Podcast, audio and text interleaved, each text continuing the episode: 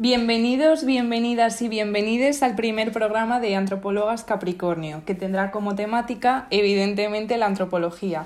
Yo soy Mar. Y yo soy Marta. Y en este primer programa hemos decidido em, dedicar este espacio para hablar de la antropología ecológica y, en concreto, hacer una crítica hacia cierto conjunto de actividades procedentes del ser humano que tienen repercusión dentro de la naturaleza y también poner sobre la mesa o mencionar eh, problemáticas como pueden ser la globalización, el capitalismo o el calentamiento global.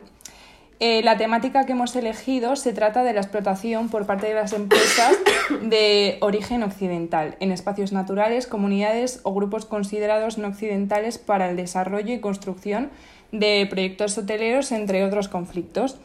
Para ello vamos a hacer referencia a diferentes noticias que hemos podido encontrar en las que se destaca una lucha por la tierra entre multinacionales y grupos indígenas, comunidades, tribus em, o diferentes grupos sociales no occidentales. Aparte de tratar estas problemáticas, eh, vamos a analizarlas desde dos perspectivas teóricas que hemos elegido, que son el ecofeminismo y el análisis decolonial. Em, yo, es decir, Mar, me centraré en la perspectiva ecofeminista y Marta tratará la perspectiva eh, o análisis decolonial. Eh, para empezar, vamos a destacar dos noticias que nos han llamado especialmente la atención.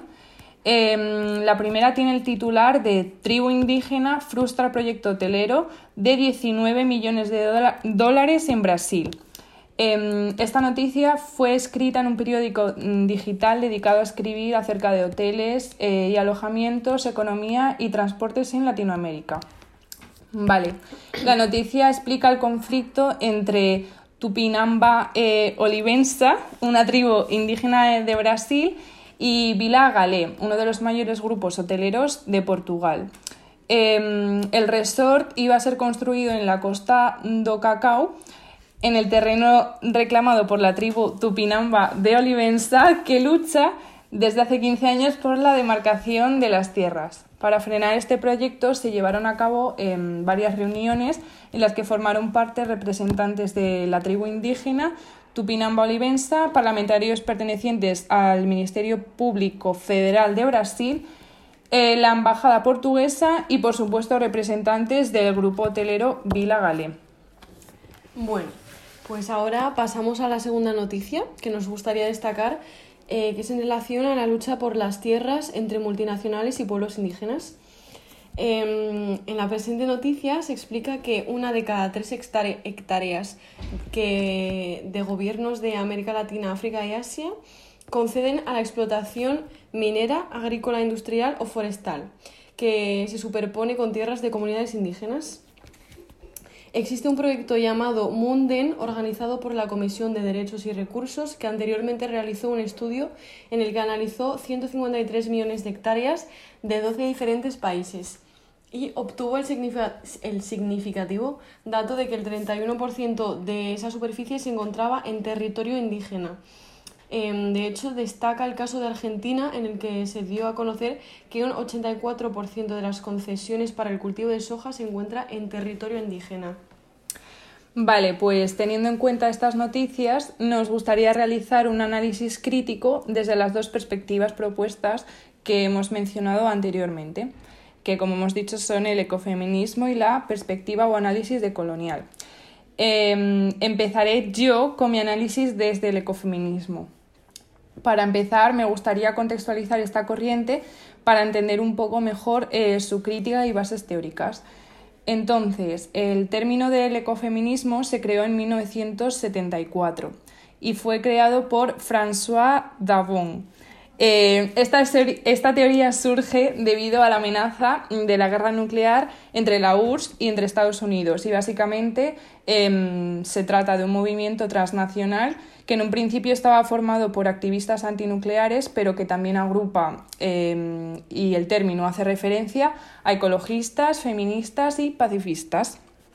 Desde este movimiento y perspectiva se ha desarrollado un análisis crítico radical sobre el patriarcado, el capitalismo, el materialismo y la mercantilización del ser vivo. El ecofeminismo, aparte de ser un sistema de valores, un movimiento social y una práctica, también em, ofrece un análisis político que explora los vínculos entre el androcentrismo y la destrucción ambiental. Es una conciencia que comienza con la comprensión de que la explotación de la naturaleza está íntimamente vinculada a la actitud del hombre occidental hacia las culturas tribales y femeninas. En palabras de Ariel Saleh, sería que existe un paralelo en el pensamiento de los hombres entre sus derechos a explotar la naturaleza, por un lado, y el uso que hacen de las mujeres por el otro. Em, tal y como explica Karen Warren, en las culturas patriarcales dominantes la realidad se divide según el género y se asigna su mayor valor a los atributos asociados con la masculinidad, una construcción que se denomina dualismo jerárquico. En estas culturas, las mujeres han sido históricamente mm, consideradas más cercanas al mundo, tierra o naturaleza. Además, eh, las mujeres y la naturaleza han sido concebidas contra la mente y el espíritu, que en la cosmología occidental eh, se han asociado con lo masculino y se han elevado a un plano superior del ser. Se lleva a cabo entonces una devaluación de la naturaleza y de los valores femeninos. Em, cabe destacar el autor Fornet Betancourt, que advierte em, que reconocer la diversidad requiere la conciencia de las desigualdades y de, sus consecuencias, como pueden ser la pobreza, el sexismo, la discriminación, el racismo, la xenofobia, etc. El conocimiento y pensamiento eurocéntrico y androcéntrico que ha invisibilizado eh, las otras formas de pensar y de relacionarse con el mundo no ha surgido de forma natural, más bien ha sido impuesto. Y esta imposición no cambiará si no es posible considerar em, otra racionalidad que se contraponga contra las lógicas del mundo moderno, que finalmente comprenda y dialogue con sociedades diferentes que envuelva epistemes diferentes teniendo en, cuenta em, las cuestiones de género. Además, em, nos gustaría mencionar las aportaciones teóricas de una ecofeminista llamada Yayo Herrero, em, en las que defiende el ecofeminismo como una perspectiva que busca la defensa de la tierra y, por otro lado, un proceso emancipador de mujeres que se presentan y se configuran como agentes clave para defender y proteger la vida. Al final eh, se trata de un diálogo entre lo que plantea la perspectiva ecologista y la perspectiva feminista. Tenemos que ser conscientes de que nosotros como humanos somos naturaleza y formamos parte de la naturaleza, es decir, somos ecodependientes. Haciendo em, referencia a la primera noticia y problemática mencionada sobre el proyecto hotelero frustrado por la tribu indígena, em, nos gustaría poder concienciar Em, y analizar acerca de estas explotaciones de la tierra. Es necesario atender y escuchar con atención el mensaje ecológico y feminista en América Latina. Y no solo eso, sino dejar atrás el etnocentrismo y avanzar gracias a la diversidad. Desde aquí queremos ayudar a cuestionar las situaciones estructurales y las condiciones em, que permiten que algunas culturas dominen sobre las otras que unos grupos humanos sean preferidos sobre otros, em, que son a su vez rotulados como diferentes inferiores.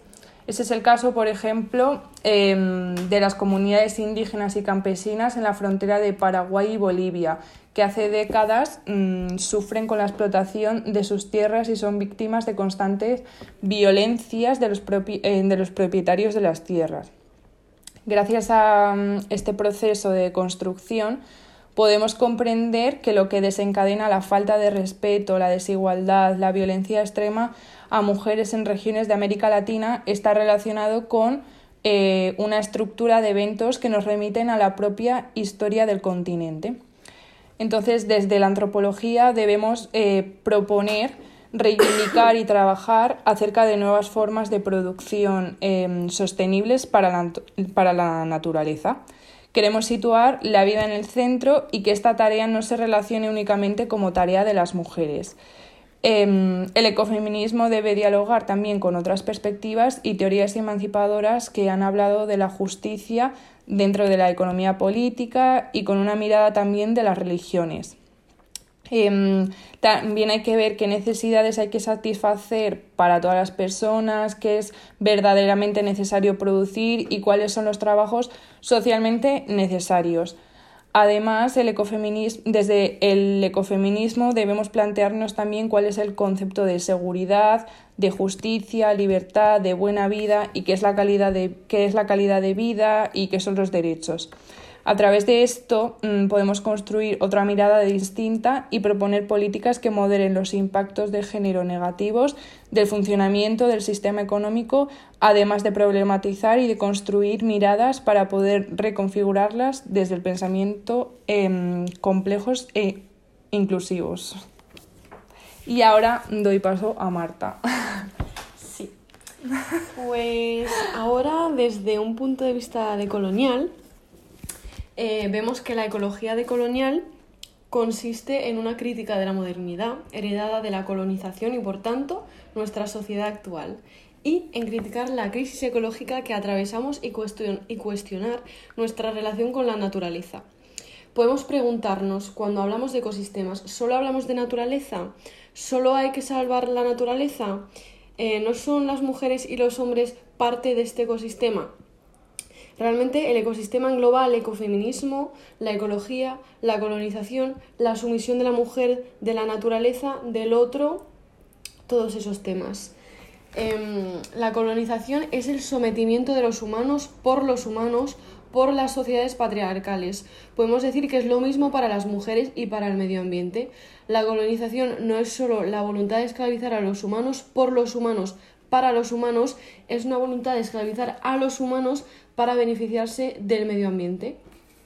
Los territorios colonizados fueron los primeros en sufrir y siguen sufriendo un fenómeno de destrucción ecológica. Eh, la percepción colonial del ecosistema se perpetúa porque no se tiene en cuenta a las poblaciones que viven en los territorios explotados con tal de ganar dinero.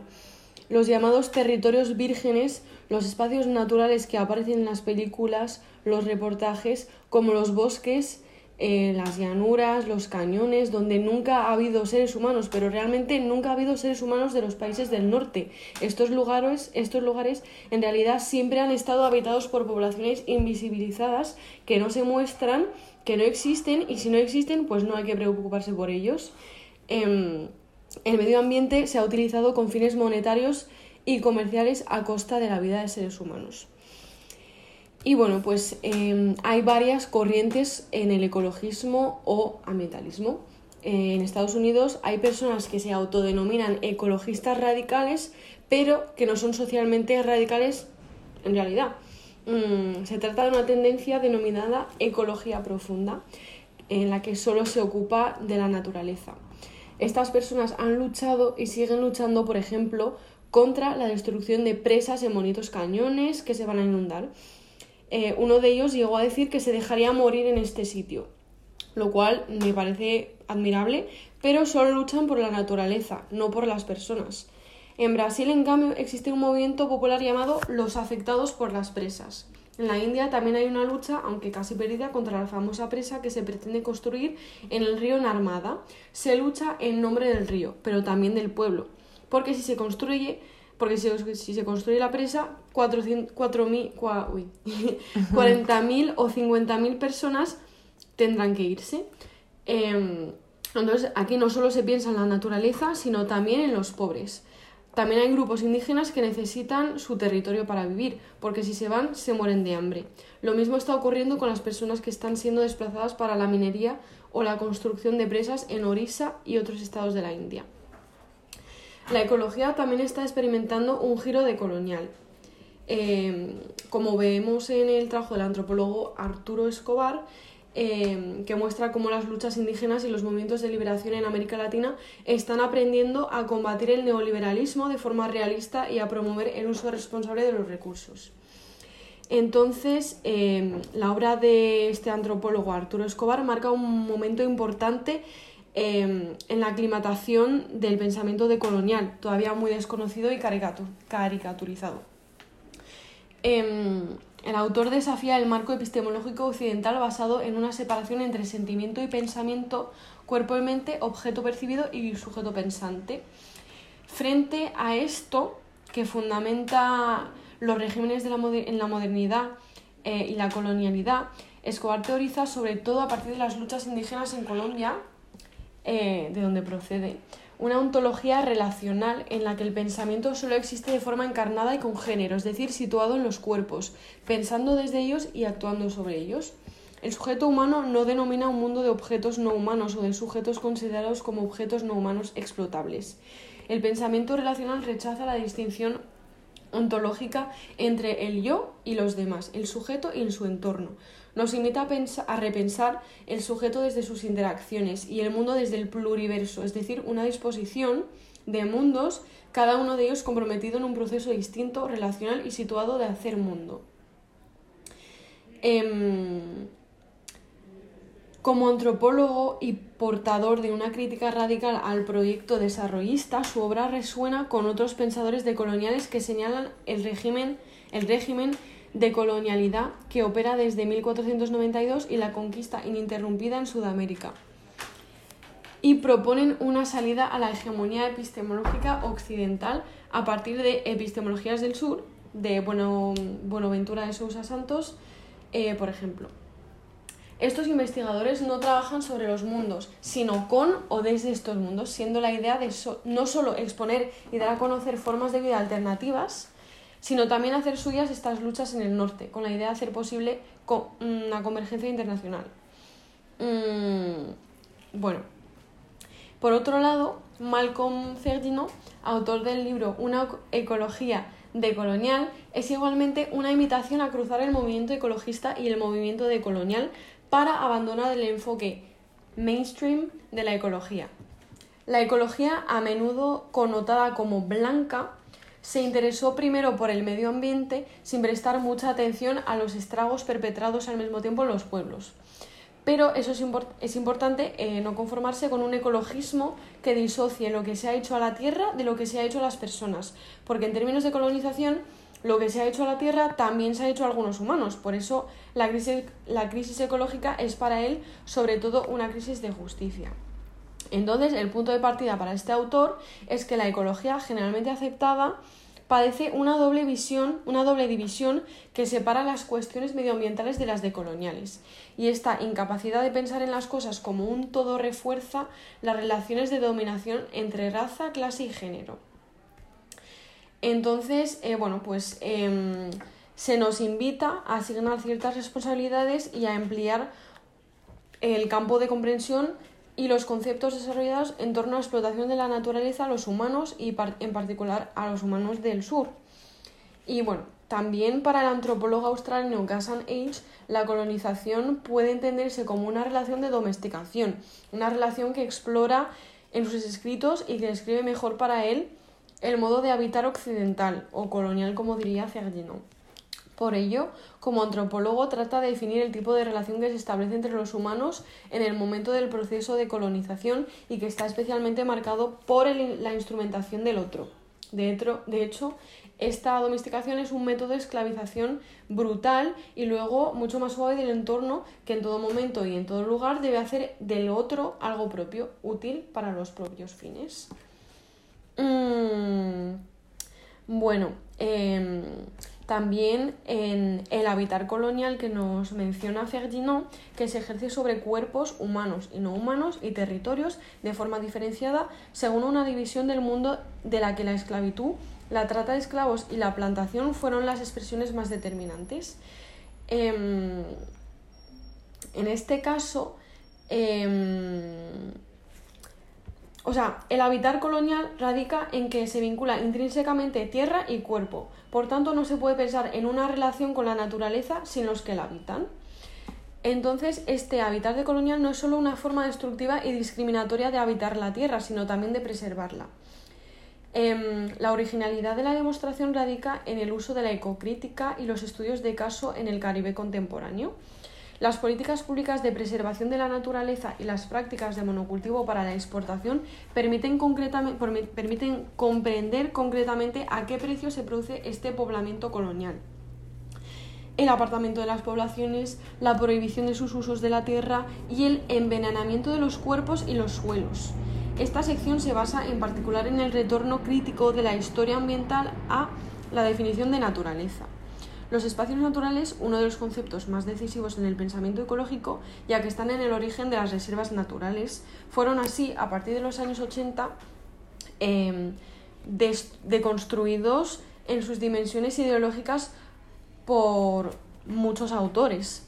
Mm, y perdemos de vista el sistema determinante de la crisis ecológica, que es el capitalismo, no solo como modo de producción económica, sino en sus dimensiones estructuralmente occidentales, coloniales, patriarcales y alienantes de la naturaleza, como la crítica decolonial, ecomarxista, medioambiental y ecofeminista, que ha contribuido admirablemente a definir. Por otro lado, eh, Philippe Descola cree que el estructuralismo es más relevante que el enfoque decolonial. Eh, es considerado uno de los grandes antropólogos franceses del siglo XX y bueno, realizó su primer trabajo de campo en la Amazonia. Em, como etnógrafo, vivió durante años con la tribu Achuar Jibaró y observó las relaciones que estos amerindios mantenían con los seres de la naturaleza. Demuestra que la oposición tradicionalmente establecida en Occidente entre naturaleza y cultura no es válida entre los Achuar que atribuyen a la naturaleza características humanas. Por último, como antropólogo define cuatro modos de relación con el mundo, el totemismo, el animismo, el naturalismo y el analogismo que permiten dar cuenta de la relación del hombre con su entorno. Em, bueno, también volviendo a los autores mencionados anteriormente, Malcolm Ferrino y Gassan H., así como una serie de ecofeministas decoloniales como Bandana Shiva en su día, parecen reclamar una ecología decolonial que incluya el reconocimiento y el cuidado de las tierras que han sido devastadas y explotadas, de los pueblos que han sido esclavizados o inferiorizados y de los animales que también han sido víctimas del dualismo del pensamiento occidental. Este dualismo, especialmente estudiado y escrito por antropólogos y ecofeministas, se basa en oposiciones semánticas que están en la base de nuestro modelo de desarrollo, como mencionábamos antes, como pueden ser naturaleza, cultura, cuerpo, alma, sentido, razón, animal, hombre, mujer, hombre, tierra, cielo, mm, etc. Y eso no es todo. Estas oposiciones transmiten las desigualdades que están en la base de nuestros modelos de civilización. Para los autores decoloniales y ecofeministas mencionados, aunque estos discursos ya no tienen legitimidad política hoy en día, siguen siendo motores simbólicos de violencia o sometimiento bastante eficaces. Así, mm, para estas corrientes de pensamiento siguen existiendo los efectos de la inferioridad de uno de los elementos de la pareja hombre-mujer o blanco-mujer racializada. Para ellos, estos em-, elementos de valor inferior tienen todo que ver con una historia común, una cultura común, la de esclavización de estos términos en nombre de una cultura del espíritu por parte del hombre blanco no terrenal. Además, em, pues el ecofeminismo y los pensadores decoloniales nos invitan a raíz de esto a cuestionar más profundamente nuestras formas de aculturación o civilización si queremos reequilibrar nuestras relaciones naturaleza-cultura. Y bueno, pues terminando un poco con todo esto, podemos decir que mm, es importante comprender que la crisis racial y la crisis ecológica son realmente una misma cosa, porque ambas forman parte del, del mismo modo dominante de habitar el mundo y pues la descolonización de la ecología es necesaria. La desmitificación del capital en su relación con la tierra es igualmente necesaria, porque la destrucción de la naturaleza y la opresión de la mujer están vinculadas, pero como la destrucción de la naturaleza y la opresión humana están vinculadas. El patriarcado y el capitalismo han construido el imaginario que tenemos de la modernidad y es este el que destruye nuestro medio ambiente y nuestros ecosistemas. También es lo que construye la forma en que concebimos la ecología. El patriarcado, a través del capitalismo, oprime a las mujeres, oprime a los ecosistemas, ha silenciado las vidas humanas en su propio suelo.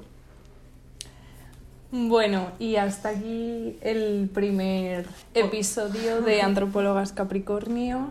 Em, volveremos próximamente, espero Con nuevos temas de antropología. Gracias por su atención. Chao. Adiós.